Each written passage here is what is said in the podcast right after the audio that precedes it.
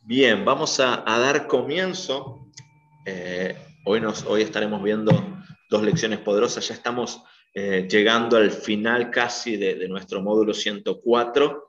Estamos, hoy estaremos viendo la lección 16 y 17 y nos quedan dos semanas más para, para completar este módulo. Hoy vamos a estar hablando acerca de dos temas importantes, el reino de Dios y la adoración, la adoración. Me gustaría tener unas palabras de oración para, para comenzar y después ya entramos en el tema de lleno. ¿sí?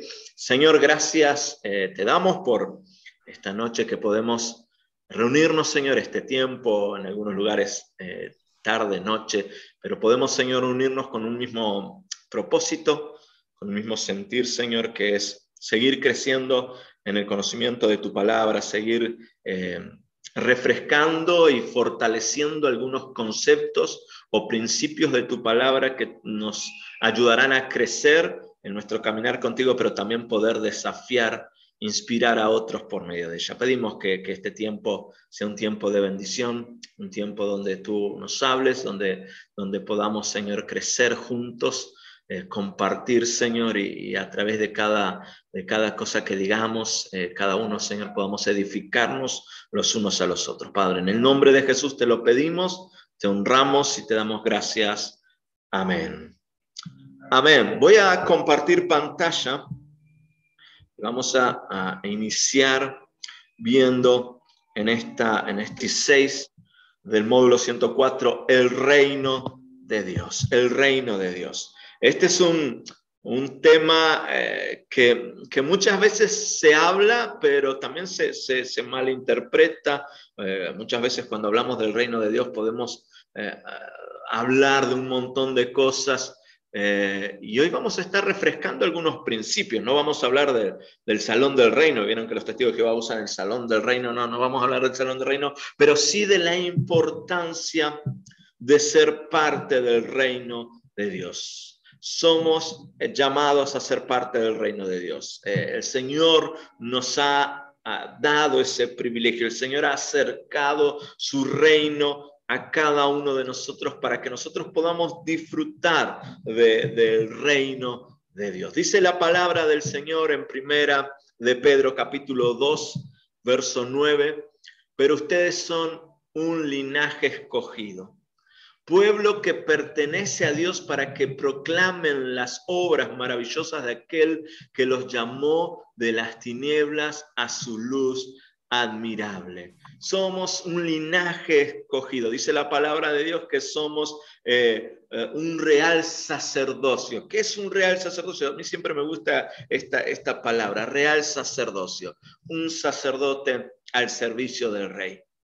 El reino de Dios se ha acercado a nosotros por medio de Jesucristo, su rey, y nos da el privilegio, tenemos el privilegio maravilloso de ser parte de ese reino. Y no solo de ser parte como, eh, como alguien allí olvidado, alguien que, que, quedó dentro del reino porque vive dentro de los parámetros o vive dentro de los límites del reino, sino que tenemos el privilegio de estar cerca del rey, de poder servir al rey, de poder estar al servicio del rey, de poder compartir con el rey. Tenemos ese gran privilegio que nos ha dado el Señor. Ahora bien, para nosotros lograr entender el reino de Dios, debemos refrescar algo que vimos en la lección 102 y que es eh, en nuestra relación, poder refrescar eh, cómo vivir o cómo tener una relación saludable con Dios. Para lograr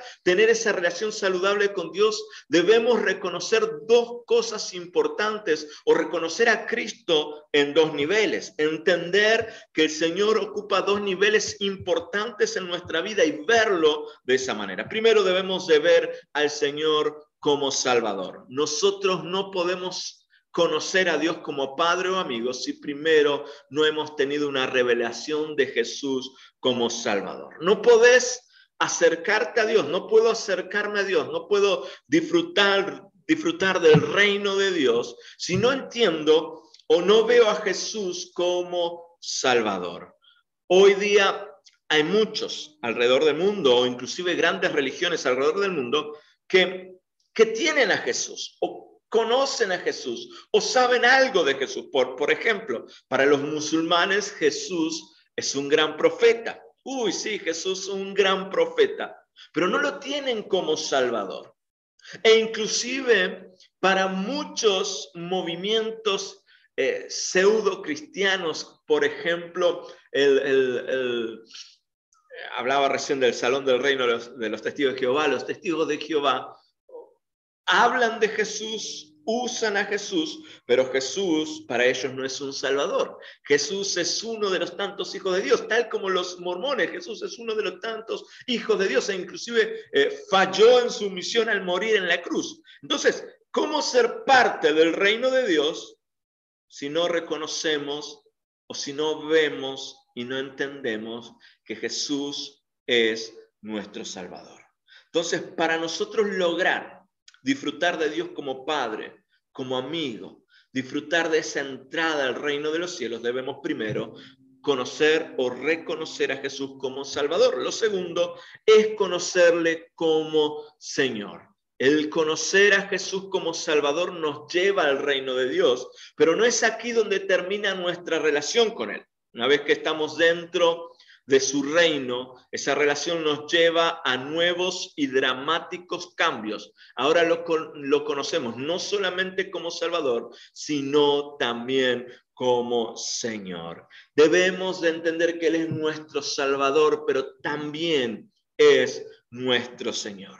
Debe llevarnos a disfrutar de esa de esa relación con el Señor como Salvador, pero también llevarnos a disfrutar y entender que Él es nuestro Señor, Él es nuestro Señor y que debemos rendir nuestras vidas ante sus pies, ante su majestad, ante tu, ante su soberanía. Ahora bien, entendiendo eso, partimos o caminamos hacia esa nueva ciudadanía. Podemos, eh, después de entender que por medio de Jesucristo como Señor y Salvador, después de reconocer a Jesucristo como Señor y Salvador de mi vida, yo accedo o paso a formar parte del reino de Dios. Em, nosotros, eh, el Señor nos ha dado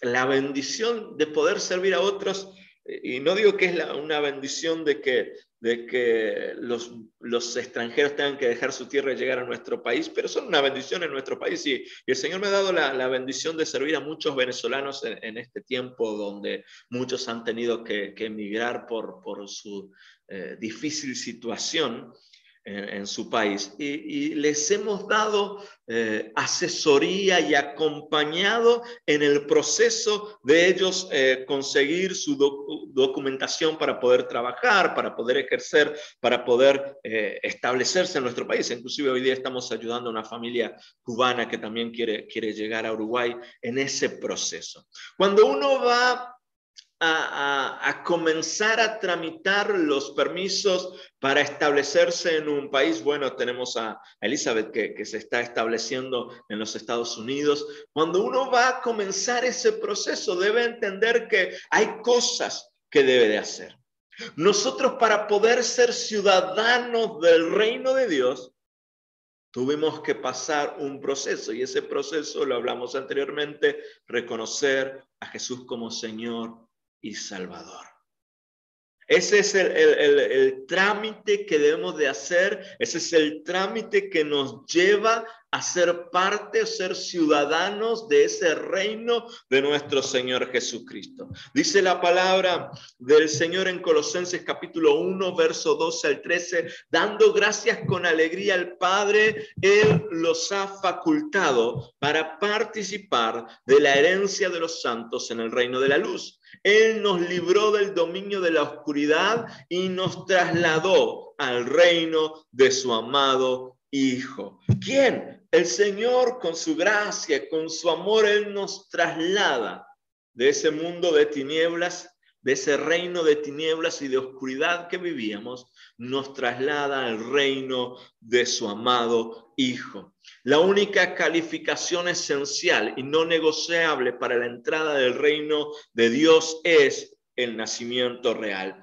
No hay otra cosa que, hacer, no hay otro, otro trámite que hacer que eh, únicamente nacer, como dice el Señor Jesucristo a Nicodemo, nacer del agua y del Espíritu. Ese es el único trámite que tenemos que hacer, tener un nacimiento real, eh, tener, poner nuestra fe en el Señor y comenzar una nueva vida en Cristo. Pero ahora bien, una vez que nos convertimos en ciudadanos del reino, somos motivados a vivir nuestra vida como ciudadanos dignos de ese reino. Cuando formamos, cuando accedemos a, la visa, eh, tenemos el permiso para ser parte del reino de Dios, ciudadanos del reino de Dios, ahí debemos de comenzar a vivir de una manera de acuerdo al reino. Debemos de esforzarnos, debemos de ser motivados a vivir como dignos del reino al que pertenecemos, reino al que somos parte eh, de él. El ciudadano modelo. Ahora bien, ¿cómo muchas veces decimos, bueno, ¿cómo, cómo puedo yo eh, ser un ciudadano modelo? ¿Cómo puedo realmente cumplir con los parámetros del reino si no tengo un, un ejemplo? Cuando, alguien se establece en un país, eh, en, el habla hispana es más fácil porque todos hablamos similar, diferentes eh, acentos y diferentes modismos en el castellano, pero todos hablamos igual. Pero cuando te estableces en una nación de habla diferente, lo primero que tenés que hacer para ser parte de esa, de esa nación, tenés que aprender el idioma para poder comunicarte. Y hay cosas que nosotros, eh, para ser parte del reino de Dios, para ser parte de, de, de para realmente poder vivir como, como eh, ciudadanos de ese reino, hay cosas que nosotros debemos aplicar a nuestra vida y debemos de aprender eh, y poner en práctica en nuestra vida para ser, para ser ese ciudadano modelo. Y ese ejemplo no lo tenemos nosotros en, en escrito en cierto lugar, sino que el ejemplo para ser un ciudadano modelo en el reino de Dios está en nuestro Señor Jesucristo. Filipenses, el apóstol Pablo a los filipenses le escribe en, su en, en el capítulo 2 de la carta a los filipenses, verso 5, la actitud de ustedes debe ser como la de Cristo Jesús. Ese es el ejemplo para nosotros convertirnos en, ciudad, en ciudadanos modelos la actitud, ser imitadores de la actitud que tuvo Cristo Jesús. Dice el apóstol Pablo, sigue diciendo, aquel que eh, no consideró el ser Dios como algo a que aferrarse, sino que eh, tomó la posición de siervo, dejó su trono, estuvo dispuesto a servir, estuvo dispuesto a dar su vida en la cruz. Esa es la actitud que nosotros debemos de tomar. Jesús vino para servir. Y como Jesús vino para servir, nosotros debemos tomar ese ejemplo y como miembros del reino de Dios somos llamados a una vida de servicio.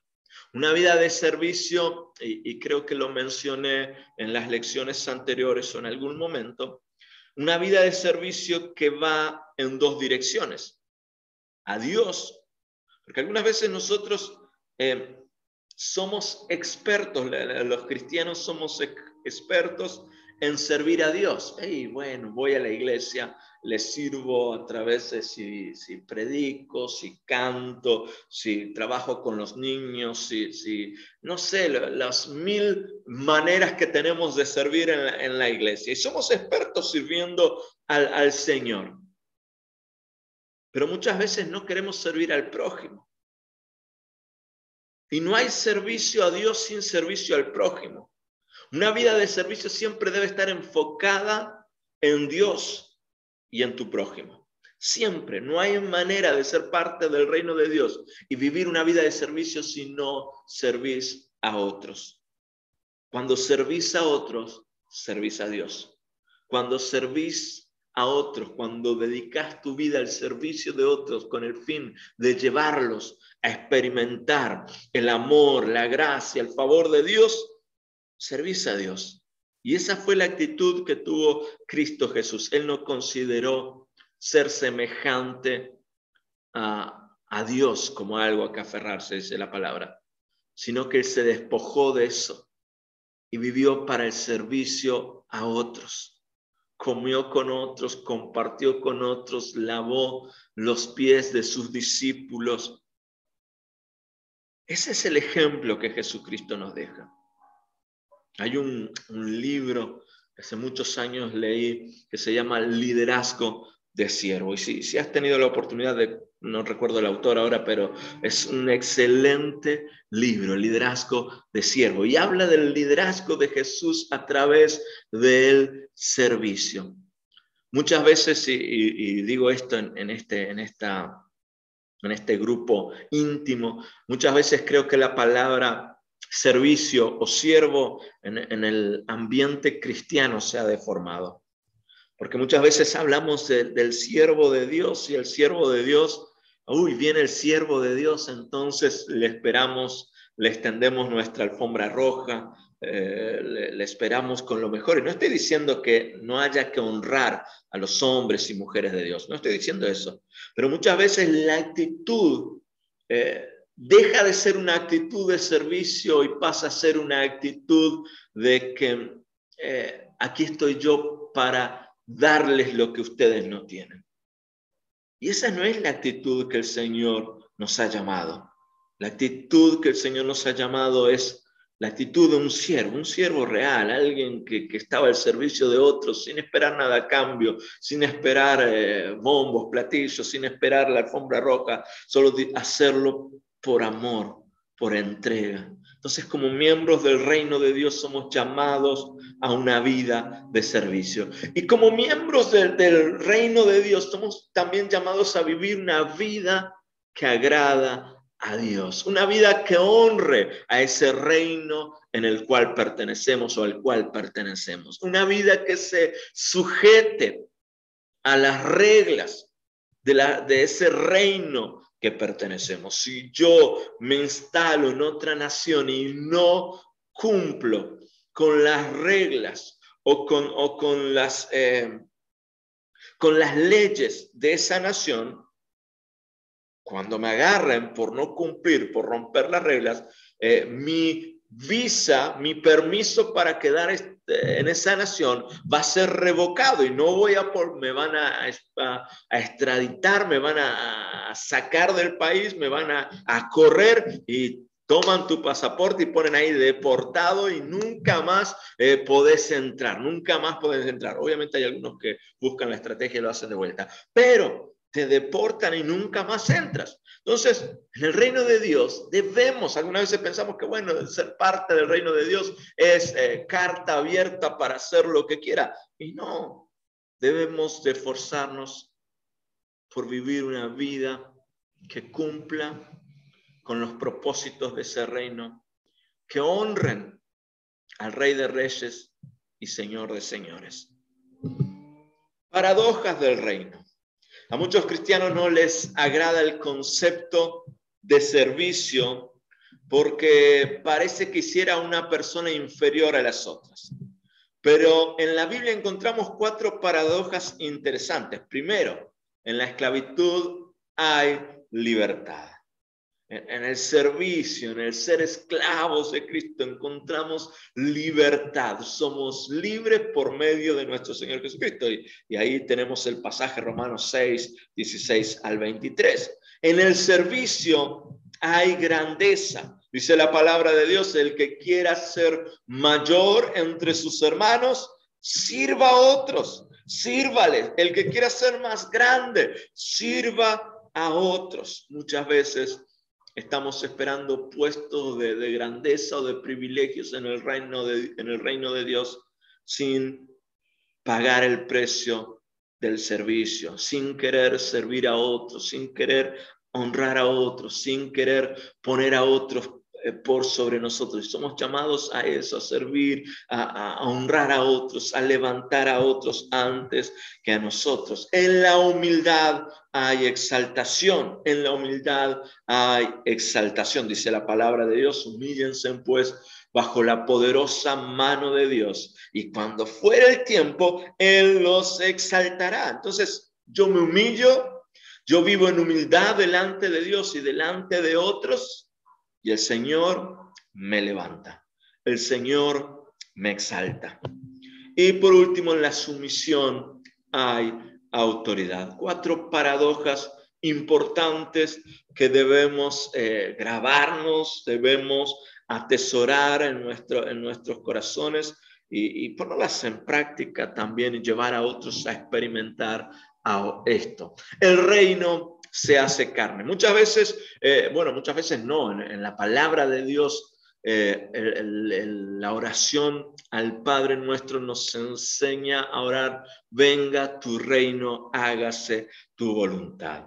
La palabra o, la expresión el reino de Dios eh, se usó o fue muy común en los tiempos de Jesús. Muchas veces en el Nuevo Testamento o en las enseñanzas de Jesús, en, los evangelios, habla acerca del reino de Dios. El reino de Dios, el Señor nos enseñó a, orar, el Señor nos habló de la importancia de orar y pedirle al Señor que acerque su reino pero su reino se hizo carne en nosotros por medio de nuestro Señor Jesucristo. Dice la palabra de Dios en Lucas capítulo 17, verso 20 y 21. Los fariseos le preguntaron a Jesús, ¿cuándo iba a venir el reino de Dios? Y él le respondió, la venida del reino de Dios no se puede someter a cálculos.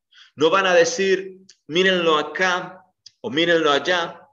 Desen cuenta, les dijo Jesús, de que el reino de Dios está entre ustedes.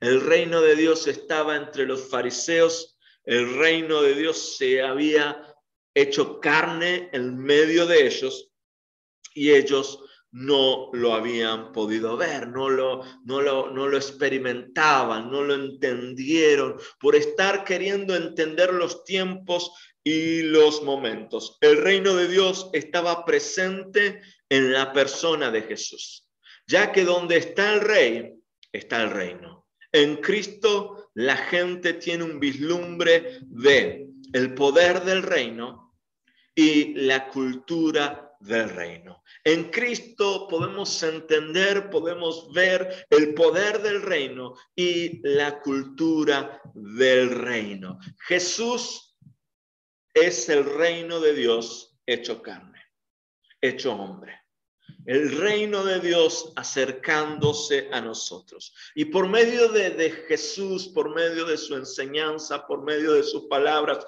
podemos ver el poder del reino, podemos ver la gloria del reino, podemos no solo ver, sino experimentar el poder del reino y la gloria del reino en nuestras vidas. Y podemos conocer y vivir de acuerdo a la cultura del reino. Los dos absolutos.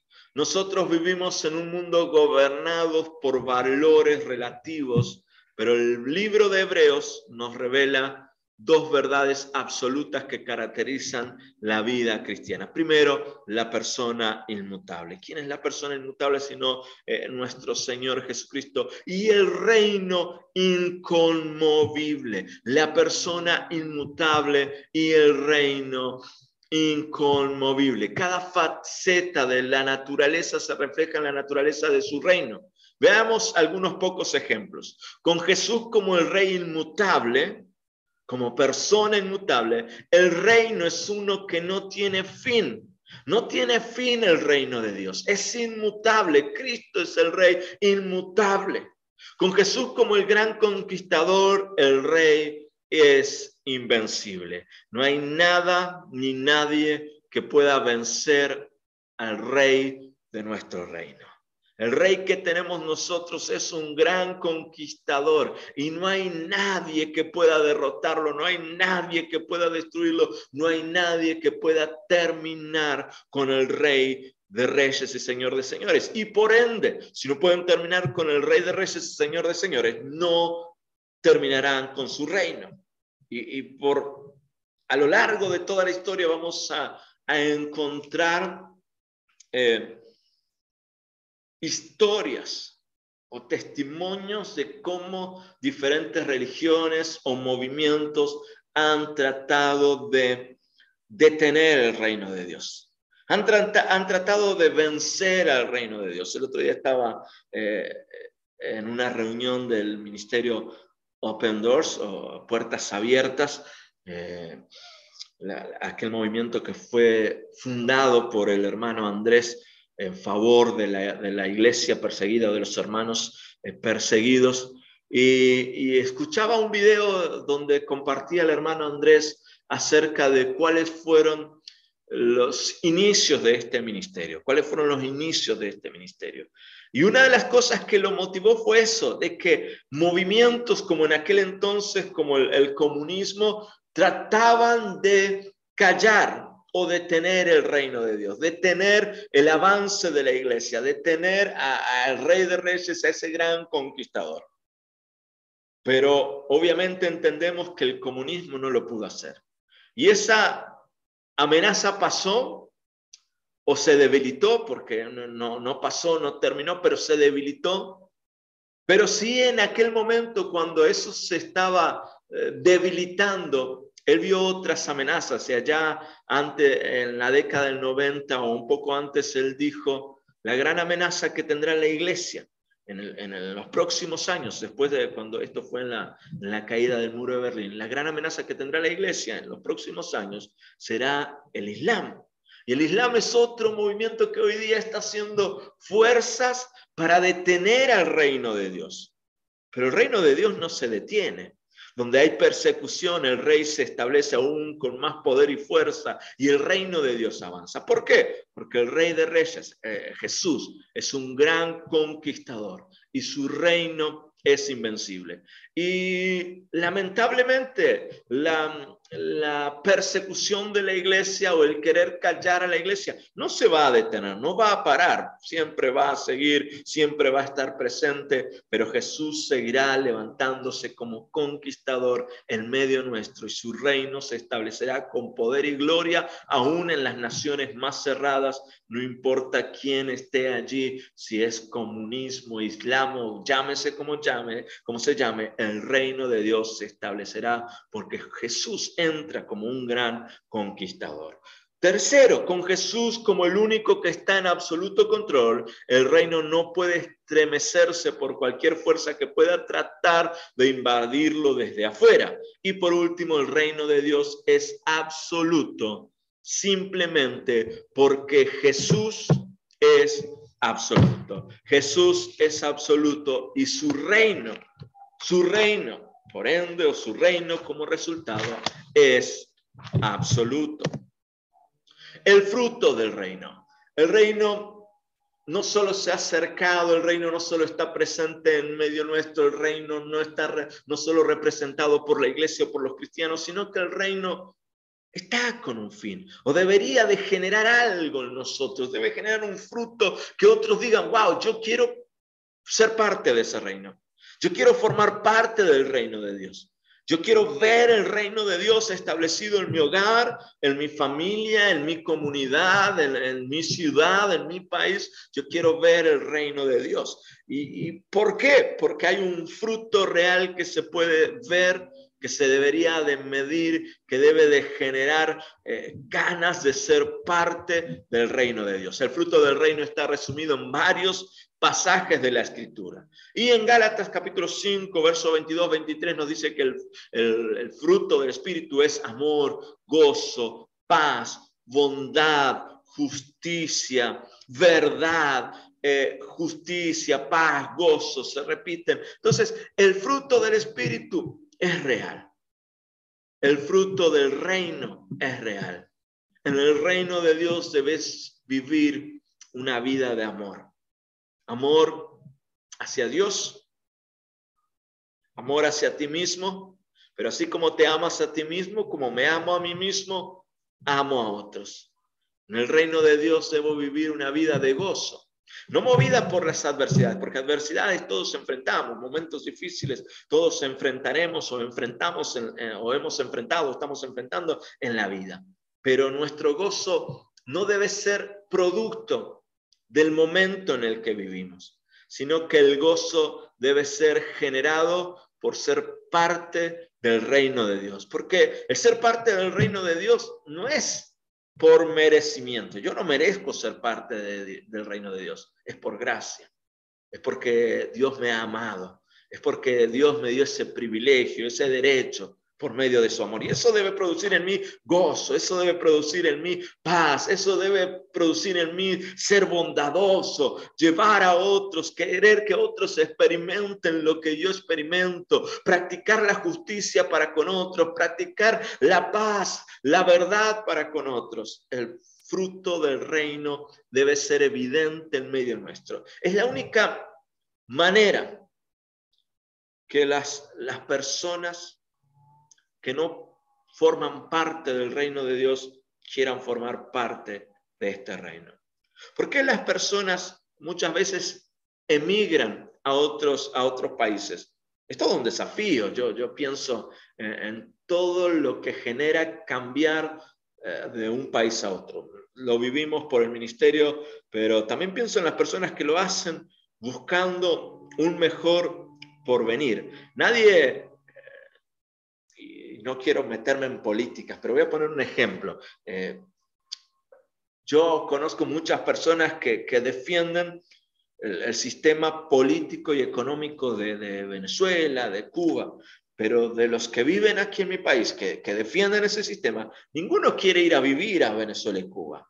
No, si, optaran por ir a vivir, irían a los Estados Unidos, irían a otros países, a España, a Europa, en algún lugar donde, donde eh, lo que ven y lo que pueden recibir es mejor de lo que tienen aquí. Nadie va a un país o se establece en un país donde las cosas eh, no sean eh, favorables. Nadie quiere establecerse o plantarse o, planificar una vida a largo plazo en un lugar donde no va a estar mejor que en el que está. Y en la vida de la iglesia o del reino de Dios es igual. Nadie va a querer formar parte del reino de Dios si en el reino de Dios no hay amor. Si en el reino de Dios hay todo el tiempo divisiones, pleitos, contiendas, si en el reino de Dios hay agonía, tristeza, si en el reino de Dios ah, no hay paz, ¿quién va a querer ser parte del reino de Dios? Si lo que encuentra dentro del reino de Dios es peor de lo que está fuera del reino de Dios. Entonces, para nosotros poder atraer a otros al reino de Dios, debemos de presentarles, debemos de mostrarles que lo que hay dentro del reino de Dios es lo mejor para su vida, para su familia, para su entorno. Y no estoy hablando de, solo, eh, no estoy hablando de lo económico, porque algunas veces eh, en los nuevos movimientos solo se habla de, la prosperidad económica. No hablo de eso. Hablo de sentirse completo, en Cristo, de, vivir esa vida de gozo, de vivir esa vida de paz. Entonces, debemos demostrarle al mundo que, que los que somos parte del reino de Dios, algo genera en nosotros. Y somos ricos en Cristo, en amor, gozo, paz, bondad, justicia. Que los frutos del reino sean evidentes en los ciudadanos del reino para que los que no son parte de ese reino digan, yo quiero ser parte, yo quiero vivir como ciudadano de ese reino porque es lo mejor, porque yo quiero tener lo mismo que tiene aquel, yo quiero disfrutar la vida como aquel la disfruta. Voy a, hacer una pausa y dejar de compartir acá por un momento eh, para el tiempo de, de preguntas o si quieren agregar algo antes de pasar a la siguiente lección, que es la adoración. Pueden abrir sus micrófonos si tienen algo que agregar o preguntar. ¿No hay preguntas? Ana Lucía, ¿cómo estás? Dios te bendiga. Bienvenida. No hay nada que agregar, entonces fue todo muy malo. muchas gracias. No, todo bien, gracias, excelente. Dios te bendiga. ¿Alguien más? Sí, También agrego lo mismo, eh, excelente. Creo que es una visión muy acertada la que nos explica, la que nos da esta lección.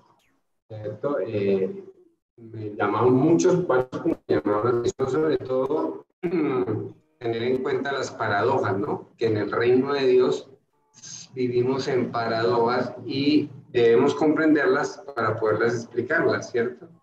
Porque era generalmente una paradoja, la sumisión, la gente no quiere someterse, ¿no? La gente quiere eh, lo que ellos o lo que nosotros a veces no pensamos, decimos, sentimos y no nos queremos someter a la palabra de Dios o a la autoridad.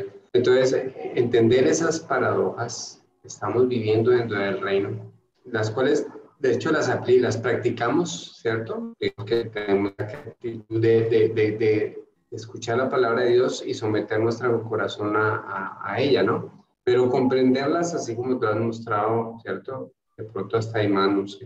Eh, eh, nos, nos lleva a, bueno, a, mí, a mí me gustó verlas desde ese punto de vista para comprenderlas, como también para explicarlas como un estilo de vida dentro del reino del Señor. Y como tú dices, eh, esa, esa, esa, palabra del reino sí que la han utilizado como regularcito, gracias, ¿no? O sea, eh, cogen de, de, esa palabra y, y tergiversan, como sea, el salón del reino.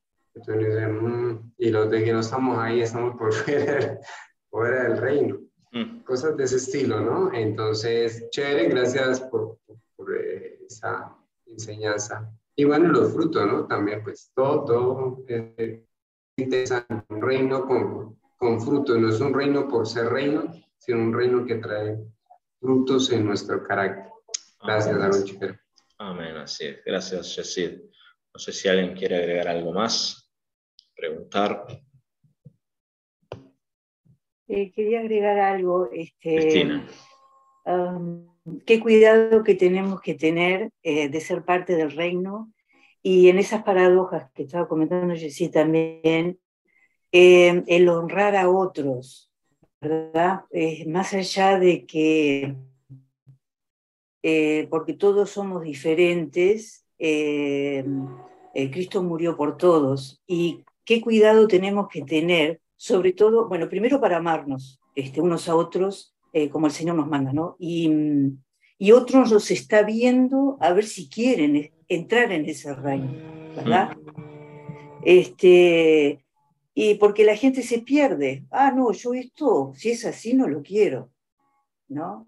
Qué cuidado que tenemos que tener. Un poco lo que estaba comentando anteriormente, este, yo como, qué dolor uno siente como eh, siendo parte del reino, que Dios nos está viendo cómo nos comportamos cada uno dentro de cualquier conflicto que pueda haber, ¿no?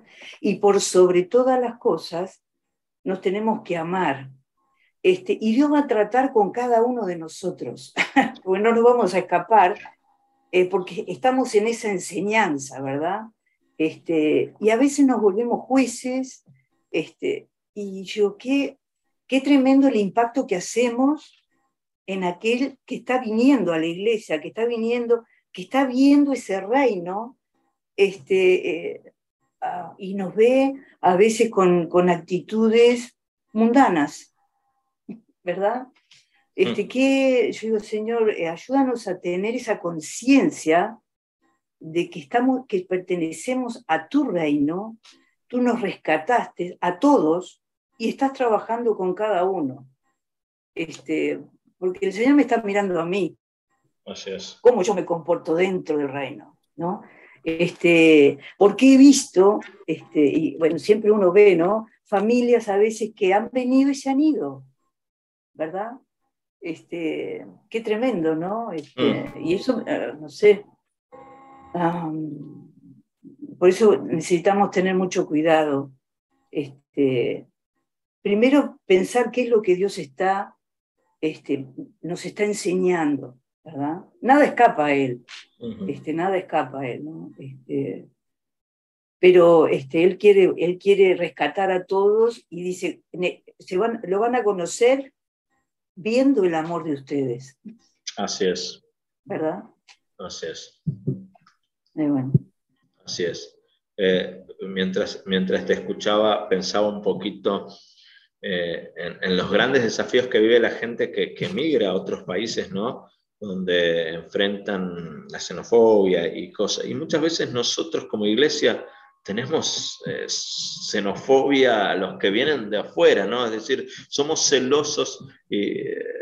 De, nuestra, de nuestra forma, de nuestra iglesia, de, nuestro grupo, y, nos cerramos y cerramos nuestras fronteras para otro y el que viene de afuera como que lo miramos por sobre eh, el hombro y esperando que sea tan bueno como yo, porque nos creemos que somos mejores por ser parte del reino y olvidamos que este reino está abierto para todos y el, y el rey de reyes quiere que todos todos sean parte del reino, porque murió por todos. Y, muchas veces sin darnos cuenta por esa falta de amor, por ese mal celo santos que le llamamos, pero, pero queremos sentirnos mejores y, no entendemos o dejamos de entender que, que somos parte del reino por gracia y que esa gracia está abierta eh, para con todos, que ese amor de Dios está abierto para con todos y nosotros debemos, así como alguien un día nos recibió, como alguien un día nos aceptó, como alguien un día nos amó, nosotros debemos también aceptar, amar y ayudar y hacerle eh, esa transición, porque todos vivimos una transición, ¿no? Del reino de las tinieblas a la luz admirable. Todos vivimos una transición y hay veces que se hace difícil y no es un cambio de un día para otro, entonces Alguien nos ayudó en esa transición.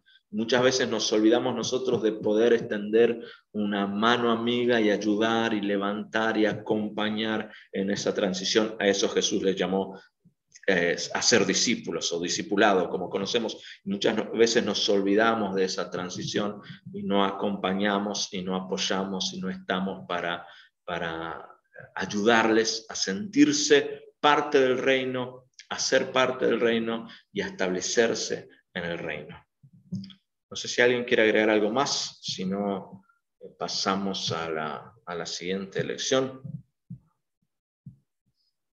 Vuelvo a compartir entonces eh, pantalla y vamos a, terminar con, con, esta lección que, me gusta mucho también, que es eh, la adoración. Otro, otra palabra que, se malinterpreta dentro del reino de Dios, dentro de la iglesia del Señor, y, se le ha limitado a ciertas cosas o a ciertas prácticas, pero la adoración va mucho más allá de lo que habitualmente llamamos o conocemos como adoración. Dice la palabra de Dios en el Salmo 147.1, aleluya, alabado sea el Señor, cuán bueno es cantar salmos a nuestro Dios, cuán agradable y justo es alabarlo.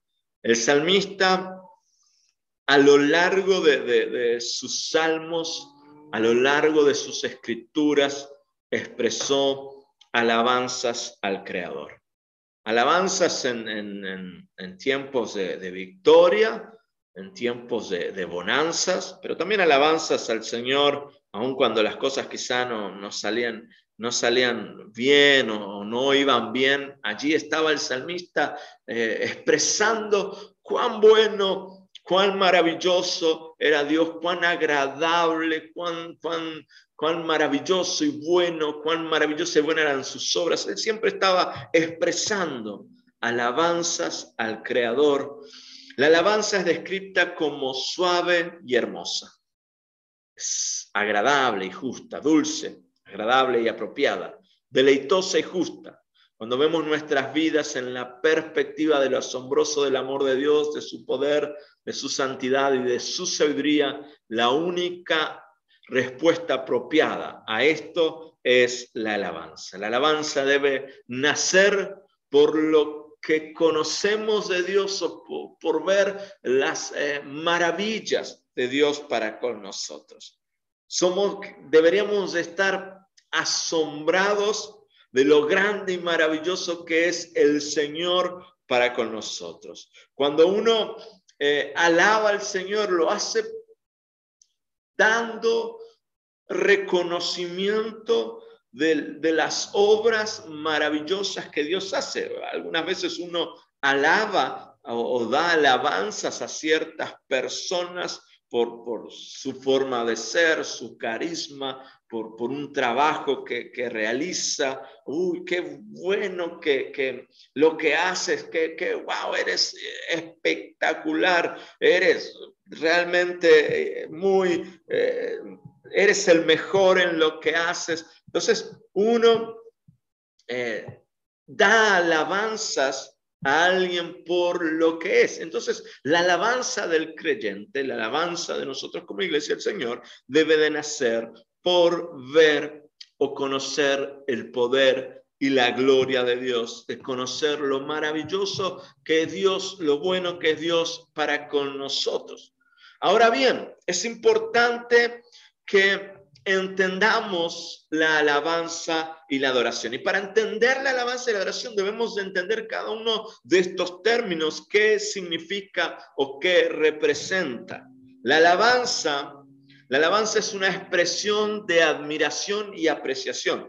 Cuando alabamos a alguien le decimos lo maravilloso que pensamos que es o lo grandioso que son sus realizaciones. Lo mismo sucede con el Señor. Cuando alabamos a Dios estamos reconociendo su carácter y su poder. Se nos dice que alabamos a Dios por varias razones. La palabra de Dios nos dice, alabemos a Dios eh, debido a quien Él es. Eh, creador de los cielos, el dador de la vida, el Dios poderoso. Alabamos a Dios debido a lo que Él hace a lo que Él hace, lo exaltamos por quien Él es, por su grandeza, por su soberanía, pero también le alabamos por lo que Él hace.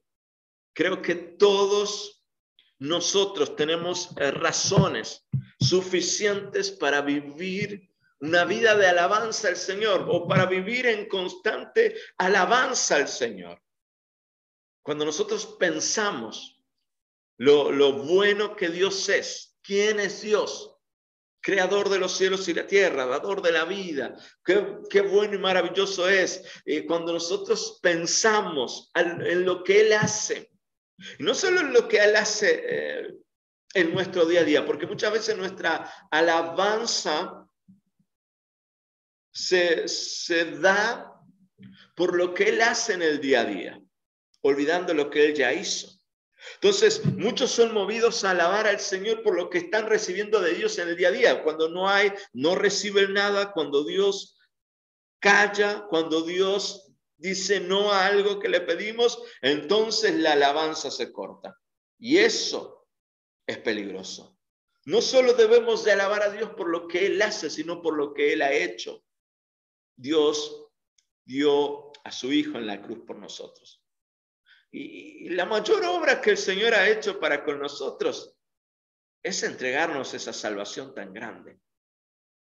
Y ese, y por causa de ese hecho, por causa de esa obra maravillosa de Dios para con nosotros cuando no la merecíamos, debe de haber una constante alabanza hacia Dios en nuestros corazones. Constante alabanza hacia Dios en nuestros corazones. Muchas veces estamos en, el, en, el, tiempo que vivimos de la iglesia, en la cultura que tenemos en la iglesia ahora moderna, eh, esperamos que Dios haga algo para alabarle, que Dios me dé esto, que Dios responda a mi oración, que Dios eh, responda aquello, que el Señor me bendiga en esto. Y yo no estoy diciendo con esto, no me malinterpreten, que Dios no bendice, que Dios no hace eh, milagros, creo en un Dios de milagros, creo en un Dios que, que, tiene el control de nuestras vidas, de nuestra salud, que nos sostiene aún en medio de, de, de las tormentas. Pero mi alabanza no solo debe de venir por lo que espero recibir. Y, lo recibo y bueno, y alabo al Señor, sino que mi alabanza debe ser constante por lo que Él ya ha hecho, por lo que Él ya me ha dado, por las cosas maravillosas que puedo vivir hoy por gracia, por amor de parte de mi Dios, lo puedo vivir. Entonces ahí debe nacer una alabanza constante en nuestros corazones. Somos instruidos a alabar a Dios en todo tiempo, en todo tiempo somos llamados a alabar a Dios, en cada circunstancia, no solo cuando los vientos son favorables, sino aún en los tiempos de adversidad, en los tiempos de, vientos contrarios, aún allí debemos de alabar a Dios. Somos llamados a alabar a Dios en medio de la congregación, en medio de los santos. Somos llamados a alabar a Dios en nuestras camas, allí cuando estamos en nuestro, en nuestro lecho, en el lugar donde descansamos. Allí alabamos a Dios y le damos gracias al Señor. Yo cuando, cuando voy a, la cama le digo, Señor, gracias, Señor, gracias porque he terminado un día y puedo ya ir al, descanso. Somos llamados a alabar al Señor eh, siempre. En las mañanas, cuando despertamos, cuando nos levantamos, cuando nos preparamos para iniciar un nuevo día, ser agradecidos al Señor y exaltarle y alabarle a Él por ello. Somos llamados a alabar a Dios entre las naciones. Ahora bien, ¿qué es adoración? Muchas veces la adoración se limita y, yo, no sé si, si, les pasa, algunas veces trato de cambiar ese concepto en, la iglesia, inclusive en los órdenes del culto, pero eh, en la mayoría de las iglesias que conozco o que he servido, tenemos el tiempo de alabanza, y el tiempo de adoración. El tiempo de alabanza es las, canciones, aquellas moviditas que, te da ganas de, saltar. Y bueno, si te vas más hacia el Caribe, ya son con medio, medias salseras y todos. Y la adoración es como más lenta, como llamando a la, meditación, al, al, pensar, al rendirse delante de Dios. Entonces, hemos limitado la alabanza y la adoración a eso. Pero la alabanza y la adoración va más allá del cantar, va más allá del estilo de música que usamos, si es movida, si es de júbilo o si es eh, lenta. Adoración, mientras que la alabanza es una expresión de admiración y apreciación, la adoración es una profunda expresión de amor y devoción. Es posible admirar a alguien y apreciar lo que hace sin estar enamorado de él. De la misma manera, la adoración tiene que ver con nuestro amor por el Señor. Solo puede ser expresado cuando le damos toda nuestra vida y todo nuestro corazón a Él. Podemos alabar a alguien eh, aun cuando, cuando quizás no nos cae bien esa persona, aun cuando quizá no nos agrada mucho, alabamos. Algunas veces lo hacemos eh, en la política, cuando uno habla de tal político, quizá no es un político que nunca votaría, pero decir, wow, no, el tipo en esto le, hizo bien, la verdad que reconozco su, trabajo en esto, eh, lo hizo muy bien, hizo este, esto en favor del pueblo, pero capaz que nunca le votarías porque no te agrada, no, no te agrada su línea política, no te agrada su forma de pensar, su forma de actuar. Entonces, le alabas, pero no tienes relación con él. La adoración se trata de relación. La, adoración se trata de amor. La, la, adoración, perdón, se trata de devoción. La adoración se trata de rendirse delante de alguien, de expresar desde lo más profundo de nuestro corazón lo que sentimos y lo que vivimos para con esa eh, persona o con ese ser, en caso de Dios, para con Dios. Por tanto, desde un verdadero punto de vista escritural, la adoración es mucho más que solamente una linda canción que le cantamos a Dios. Implica dar toda nuestra vida a Él. Adoración implica dar toda nuestra vida a Dios. Dice el, versículo que siempre me, atrae mucho para hablar de adoración y, Rick Warren lo, usa mucho en su, en su libro Vida con propósito. Cuando habla de adoración es Romanos 12, 1 y 2. y dice la palabra de Dios que debemos presentar nuestros cuerpos como sacrificio vivo, santo y agradable delante de Dios. Ese es, dice el apóstol, ese es su verdadero culto racional. Esa es su verdadera adoración a Dios, rendirse delante de Dios como un sacrificio vivo. Eso es adoración. Humillarse delante de Dios, dar toda tu vida a Dios. Eso es adoración.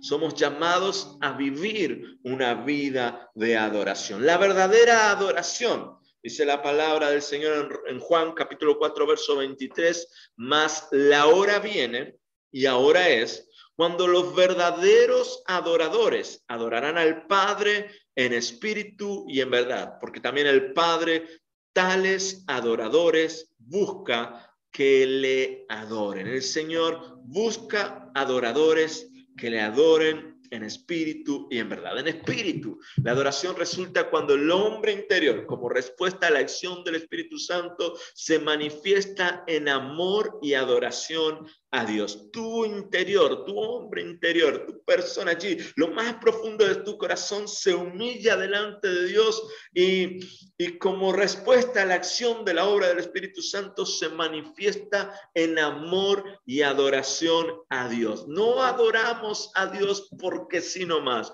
es que somos movidos por medio del Espíritu Santo. Debe nacer en nuestro corazón, debe nacer desde nuestro interior una vida de adoración a Dios. En verdad, adorar, adorar a Dios en verdad implica dos cosas. Implica adorar a Dios genuina y sinceramente.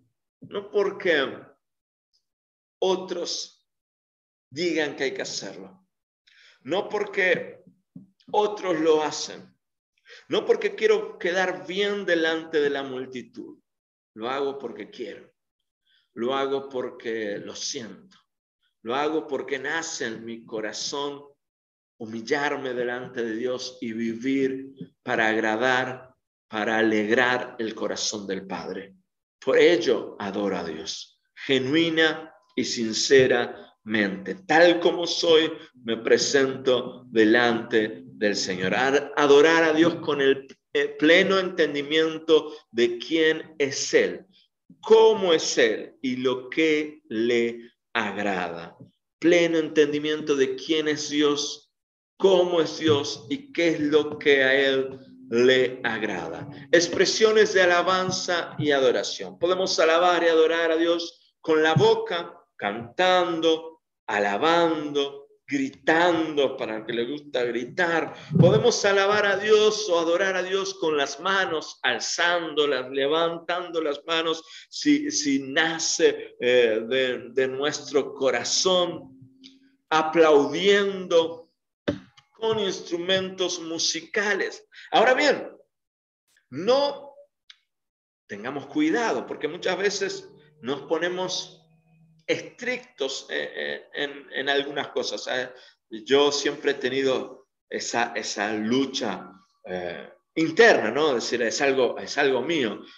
muchas veces los, los músicos en la, en la emoción de la adoración o la alabanza póngase de pie, levante las manos, eh, eh, haga esto, haga lo otro. Y alguien que no está hablando, voy a contar porque no está aquí esa persona y fue en un lugar X que muchos de ustedes no, no conocen y, no saben. Pero en una ocasión fui invitado a predicar un campamento, un retiro de, de una, de un grupo de, de iglesias independientes eh, pentecostales.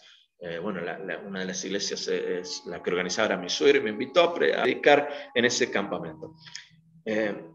A mí me encanta adorar al Señor, pero no lo hago para los que están al lado mío, es decir, mi tiempo de adoración, mi tiempo de alabanza para con el Señor es para mí. Y yo disfruto del Señor y, siempre lo he hecho a mi manera. Entonces soy una persona muy, por ser eh, introvertido, muy hacia adentro, muy, muy, eh, me gusta estar sentado en, silencio, escuchando, conectado con Dios. No soy, nunca me van a ver saltando, gritando. Em, no soy de las personas expresivas que o se va a arrodillar delante de todos. Vuelvo a decir, soy introvertido, entonces muchas veces eh, me cuesta hacer cosas que, que, otros ojos me miren y digo, uy, él está arrodillado, está eh, levantando. Entonces eh, soy muy introvertido, me gusta estar ahí en, mi momento con el Señor.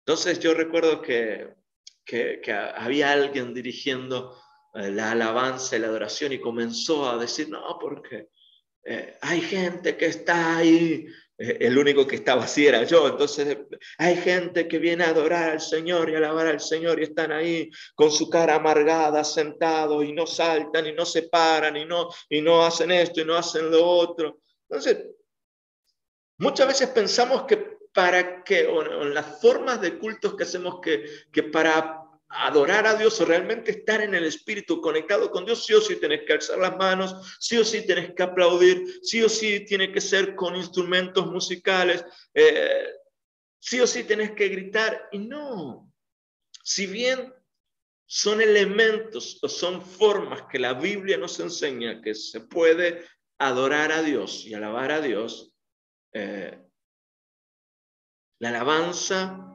y la adoración, aun cuando es pública, es un tiempo personal. Y el Señor trata y conoce nuestras formas de adorarles, eh, de adorarle, de exaltarle y conoce nuestro corazón.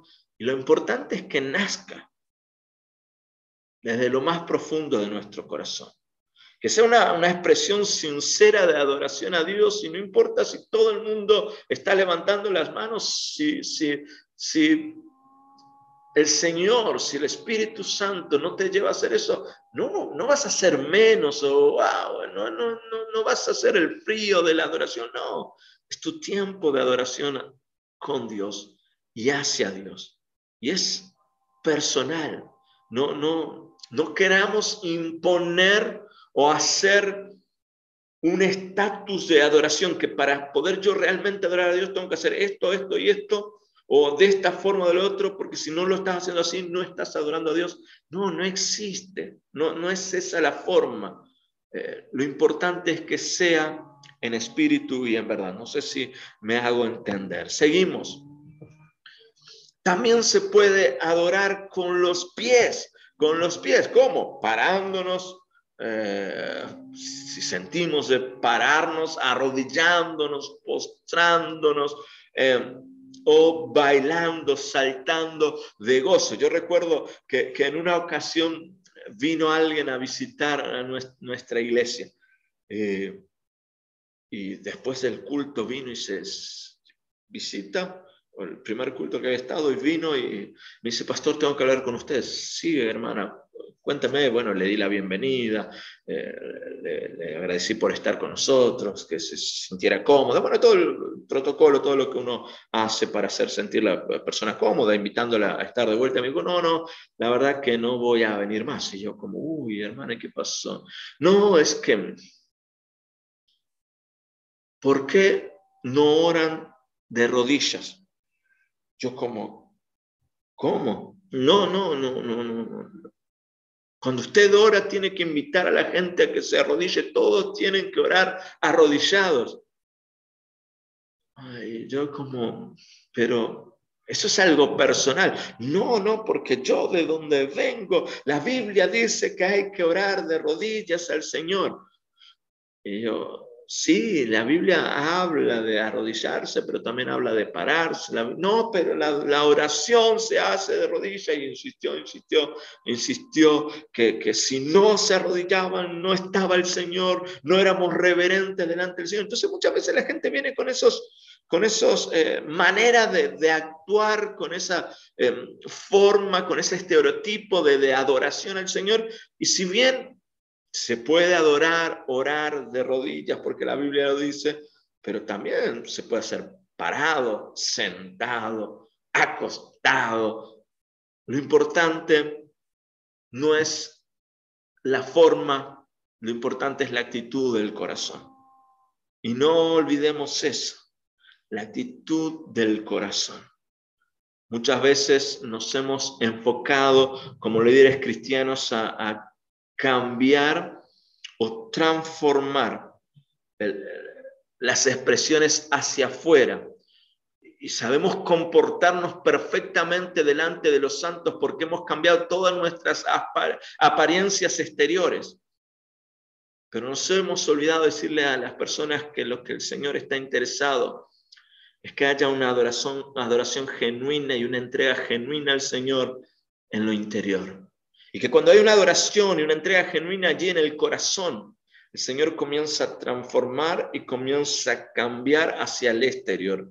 Hemos hecho a las personas cambiar de exterior hacia adentro y nunca funciona.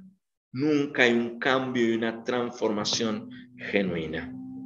Seguimos. Señales de advertencia. Voy rapidito para terminar. Cuatro señales de advertencia a la hora de adorar al Señor o de, o de pensar en la adoración. Cuando la adoración llega a ser ritual, cuando la adoración ya se convierte en algo ritual. Ya sabemos que es esto, esto, esto. Yo adoro al Señor así, así, así. Es, es religión, es monótona, no nace del corazón, sino que es un ritual. Y eso es un desafío que tenemos en lo personal, pero también aquellos que somos pastores y líderes, eh, tenemos un desafío de estar constantemente en, en llevar a que nuestros servicios de adoración no se vuelvan un ritual, sino que sea un tiempo de adoración genuina. Una vez alguien eh, que, comenzó a congregarse con nosotros, comenzó a servir con nosotros en nuestra iglesia, venía de otro movimiento, eh, cantaba, canta espectacular, y, un día estaba ensayando con los músicos y con el director de alabanza y me, y me dice, pastor, no, no, no ensayamos la parte de la de, la administración y yo como, ¿qué parte de la administración? No, no, porque en la iglesia donde yo cantábamos, enseñábamos todo lo que decíamos mientras no cantábamos, levante tus manos, hoy el Señor, esto, lo otro, aquello, todo lo ensayaban. Entonces era como un ritual, como algo preparado que venía desde, desde, el, desde el día antes o los días antes cuando ensayaban tal como un concierto, tal como una obra de teatro, algo, algo preparado, fingido, guionado, pero no algo que nacía del corazón, que, nacía del corazón. La adoración debe nacer del corazón. La adoración no es un ritual, la adoración no sigue un guion, la adoración no debe seguir una forma, la adoración debe nacer de un corazón humillado y agradecido a Dios, eh, que, que enamorado del Señor, que el Señor para Él es todo. De eso debe nacer la adoración. La adoración eh, otra de las señales de advertencia es cuando la adoración llega a ser una actuación, lo que hablaba recién. Tenemos que tener cuidado. Cuando la adoración llega a estar separada de nuestro estilo de vida. Vivimos de una forma y después cuando adoramos a Dios somos otros. Entonces, no, la adoración debe ir apegada a un estilo de vida. Yo una vez estuve con eh, clases en mi, primer instituto donde estudié con un pastor eh, bautista bueno, de, las hermanas que son de Montevideo, ya conocen la famosa iglesia eh, Radio Norte aquí en Montevideo, de los hermanos bautistas. Y el profesor que yo había tenido, tenía en ese momento en la escuela de misiones, era de la iglesia eh, de Radio Norte, el pastor de la iglesia, y él nos daba clase de discipulado y él decía, muchas veces los, hasta el día de hoy, 20 años ha pasado más, 22 años desde esa clase, y él, y él decía, eh, muchas veces los cristianos venimos a la iglesia y cuando entramos al salón tomamos nuestra sotana, nuestra vestimenta de santos. Uy, venimos a la iglesia, somos santos, pero cuando nos vamos de la iglesia, volvemos a, depositar. Toda iglesia tiene un perchero, decía él, toda iglesia tiene un lugar allí donde colgar tu sotana a la hora de irte, porque después en tu vida haces lo que querés. Y muchas veces es así. Vemos personas o hay, hay personas que, que vienen a la iglesia lloran, se postran y tienen una forma de adoración y uno los mira y dice, wow, este está tocando el cielo con las manos, pero su estilo de vida, su forma de vida, su forma de caminar, su forma de hacer las cosas es totalmente alejada a Dios. Entonces, tengamos cuidado eh, con eh, separar la adoración de nuestro estilo de vida, de que, de que podamos vivir vidas que adoren a Dios. Que nuestra adoración a Dios sea 24/7. Que nuestra adoración a Dios sea todos los días, las 24 horas, que sea, vivamos vidas de adoración a nuestro eh, Dios. Cuando la adoración está mezclada con métodos mundanos. Y, no y, no habla aquí la lección, y yo tampoco quiero hablar acerca de los estilos musicales de adoración. Hay quienes les gusta eh, música pesada, hay quienes les gusta, bueno, tenemos salseros cristianos y, y cristianos. Yo no voy a hablar de eso. Pero sí tengamos cuidado con la forma en que hacemos adoración. Las cosas que traemos del mundo. Yo una vez estaba en un, concierto de, música cristiana y uno de los, guitarristas, tal como al mejor estilo rock and roll, partió la guitarra en pleno concierto.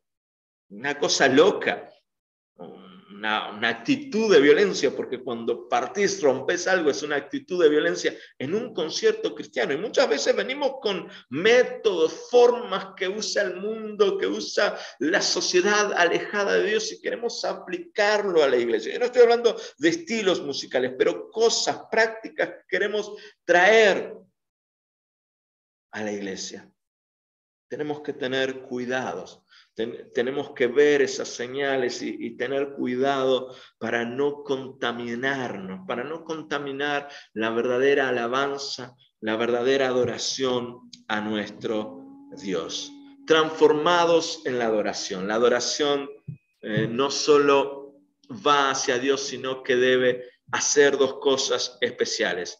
Trae primero deleite y satisfacción al corazón de Dios. Cuando tú y yo adoramos a Dios, alegramos el corazón del Padre. Eh, en Vida con propósito, Rick Warren dice que fuimos creados para adorar al Señor. También dice en ese, en ese libro que fuimos creados para el deleite de Dios, para agradar a Dios, para alegrar, es otra palabra que usa, para alegrar el corazón del Padre. Para eso fuimos creados. Entonces nuestra adoración, nuestra vida de adoración trae satisfacción al Padre, trae alegría al corazón del Padre. ¿Qué Padre no se goza cuando su Hijo vive eh, vida, una vida espectacular de acuerdo al consejo, de acuerdo a la enseñanza del Padre? Nunca le dejamos de amar aún cuando se equivocan, pero cuando se comporta eh, conforme a la enseñanza del Padre, wow, eso es un deleite. Cuando te dicen, wow, qué, qué, qué, qué bueno que son tus hijos, la verdad que tienes unos hijos espectaculares, wow, eso te, te, te hincha el corazón, te, te pone gozoso. Y así es Dios, cuando le adoras cuando vivís una vida que le agrada, una vida que le honra, el corazón del Padre se alegra. Pero no solo produce eso, la verdadera adoración también nos transforma a la imagen del Señor cuando nos humillamos delante de Dios, cuando nace una adoración en espíritu y en verdad, comenzamos a ser transformados, comenzamos a ser moldeados, cuando presentamos nuestros cuerpos como sacrificio vivo, santo y agradable delante del Padre, la obra del Espíritu Santo comienza a transformar y a cambiar nuestras vidas, llevándonos a, que la gloria de Dios se refleje en nosotros, llevándonos a descubrir o a redescubrir la imagen del Señor en cada uno de nosotros. La adoración no solo quiere alegrar el corazón del Padre, una vida de adoración honra a Dios, pero también transforma nuestras vidas llevándonos a experimentar la imagen maravillosa del Señor en nuestras vidas. Amén. Hasta ahí eh, comparto. Eh, ya estamos terminando. Pueden abrir sus micrófonos. Eh, Mario se tuvo que retirar y parece que Elizabeth también. Eh, no sé si hay algo que agregar, preguntar. No, no, chévere, chévere, gracias. Eh, eh, no, la pregunta es si, si el rockero partió la guitarra con el escenario o con la cabeza de alguno, porque por otro... No, mentira. En cuanto a eso, uno, uno encuentra muchas cosas, ¿no? Hubo un movimiento aquí en Colombia que vino de Bolivia, que se llamaba Kerigma. No sé si lo escucharon. Sí. Y, y Kerigma terminaba adorando la adoración. Y yo decía, pero ¿cómo así? O sea, eh, o sea, hacían de la adoración, o sea, se pasó a un... o sea, se perdió el centro que era el Señor y mm. Eh, hacían de esto un, de un estudio del sonido de los oídos, de la cuerda del... Y decía, pero...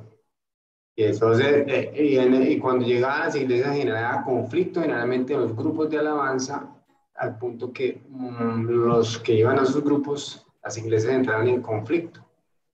Entonces es un, tema muy, muy cuidadoso porque además sabemos que Satanás allí eh, se mueve entre las cuerdas, ¿no? Entre el, orgullo, la altivez mm. eh, que trae la, la adoración, hablando de los grupos de alabanza. Pero ya a nivel personal creo que es muy bonito saber estas dos cosas que trae transformación, ¿no? que alegra al corazón de Dios eh, y transforma, nos transforma la imagen del Señor. Es interesante, no, a un poquito ahí, es interesante que hago, voy a, a, una empresa donde doy unas asesorías y hace un tiempo he escuchado muchachos eh, escuchar música cristiana, ya hasta la semana pasada tuve la oportunidad de hablar y sentarme a hablar con él. Me pregunto, ¿usted por qué escucha música cristiana? Pues yo pensé que era cristiano. Yo, no, no, eso me, me relaja, no sé, me, me, relaja, me hace sentir bien. Ah, ya. Pero tú crees en Jesucristo. Bueno, eh, pues dicen que volverá, pero yo no entiendo, fue lo que me dijo. Entonces, yo dije, ah, este ahora coloca música de adoración, pero no sabe quién es Jesucristo y no entiende que si vuelve o no, o sea, es tremendo, ¿no? Ahí pues Dios le dio la oportunidad para edificarle y empezarle, ya digamos que es un proceso más largo. Pero interesante todo eso que, que nos hablaste, como siempre. O sea, cada lección es, es, riqueza. Y, y bueno, aportar eso en cuanto a la alabanza. Eso es muy, muy, muy, la, la, alabanza congregacional y la alabanza personal. En las alabanzas congregacionales pasan muchas cosas. Mm. De hecho, una vez, por ejemplo, me pasó con el caso contrario con un, una persona que es un excelente músico aquí en la ciudad y venía como en la tercera o cuarta vez y yo generalmente nunca le digo a la gente que se arrodille, pero pues por allá, como dicen, por la muerte de un obispo digo que sea, ¿no? Yo generalmente no, no, no utilizo. Bueno, ese día sentí que era de, de motivarles a arrodillarse un momento bueno, eso hizo que él diga, no, pero ¿por qué nos tenemos que arrodillar ante Dios? O sea, él era muy novato, ya va a la tercera reunión y él veía como que eso no. Entonces es muy difícil, ¿no? Pero, pero bueno, ahí vamos caminando, muy, muy, muy bonita la lección para ponerla en práctica y para enseñar a otros en la iglesia. Amén. Gracias. Gracias. Ana Lucía, tenés ahí. Hola, buenas tardes. Gracias, Aarón, porque de verdad que yo estaba queriendo escuchar este tema. Y primero, porque para edificarme y, y, segundo, porque quiero compartir este tema con un grupo de jóvenes que ya Jessie tiene el gusto de conocerlos. Y entonces quiero compartir con ellos, pero necesitaba estar así. Ahí solo que perdón que tengo gripe, Entonces necesito estar así bien, eh, bien nutrida del tema y le agradezco bastante, muy edificante y mm, de verdad que creo que se va a poder multiplicar bien este gran esfuerzo que usted está haciendo. Así que muchas gracias. Amén. Gracias por tu palabra. Gracias. Dios te bendiga. Amén. No sé si alguien más quiere agregar algo. No, solo decirte, Aaron, que muchísimas gracias una vez más. Súper, súper interesante y bastante claro, este, diferenciando lo que es la alabanza de lo que es la adoración, que creo que es importante, porque se mezcla, ¿no? Amén. Así es, así es. Bien, Sí, es eh, un tema muy importante, un poquito de agradecerte también por este tema que, a veces trae también confusión, ¿no? En lo que es la alabanza y la adoración, y a veces dejamos de sentir la libertad, este, justamente porque nos condiciona, levantate, sentate, Este, y realmente uno tiene que ir a adorarle así, ¿no? En libertad y en espíritu y en verdad, ¿no? Pero es algo a trabajar y a, sí, porque este, no, es fácil, ¿no? Este, este, eh, en la congregación podernos este, llevar y, concentrar solo en el Señor, en esa adoración y en esa alabanza, ¿no? Así que excelente y gracias, Aarón, y a todos. ¿eh? Gracias. Gracias. Gracias a, cada uno de ustedes por, por, compartir este tiempo y bueno, sus aportes también son de, bendición y enriquecimiento a toda la, la clase. Nos estamos reencontrando el, próximo lunes, a la misma hora, y, estaremos viendo si la lección. quieres te ayudo con alguno, me gustaría Excelente. Eh, creo que las envié las, las últimas lecciones ahí al grupo. Si quieres, las vuelvo a reenviar y elegí la que te guste. sería la 18, ¿cierto? 18 y 19 estaríamos viendo la semana que viene. Te, digo, los títulos si querés. Tengo aquí. La 18 sería la oración y la eternidad, la 19. ¿Las dos las doy? ¿Cómo? Al dos. Excelente. Sí, ¿Está bien para ti? Pues me quedaría mejor una, pero si quieres... La... No, no, no. elige una y yo preparo la otra. No hay problema. La primera, la primera. La oración. Perfecto. Yo hago la 19 entonces. Y después sería la 20, que es la segunda avenida. Perfecto. Esa es súper interesante también. Sí, sí. Bien. Ahí es la última, ¿no? ¿no? No me fijé. ¿La 20 es la última? No, tenemos 20 y 21. La 21. Ah, 20 y 21, está bien. Bueno, no, pero estaba mirando los títulos, los nombres y todas son muy lindas. Exacto. Sí, la, la, 20 es la segunda avenida y el llamado la 21. ¿La 21 es el llamado? El llamado. Bueno, si quiere le colaboro con el 21. Perfecto, excelente. Yo ya los, los agendo entonces sería 18 y 19 la semana que viene, 20 y 21 sería, déjenme recordar, el 8 de, el 8 de, de, agosto. O sea que ahí terminaría este, esta parte. Este, módulo terminaríamos ahí, el 8 de agosto.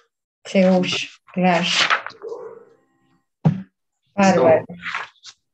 Bien. Muchas gracias, Aaron. Un abrazo a todos. Gracias a ustedes. Gracias, gracias. Dios les bendiga, Igualmente. Señor les bendiga. Viendo. Chao, chao.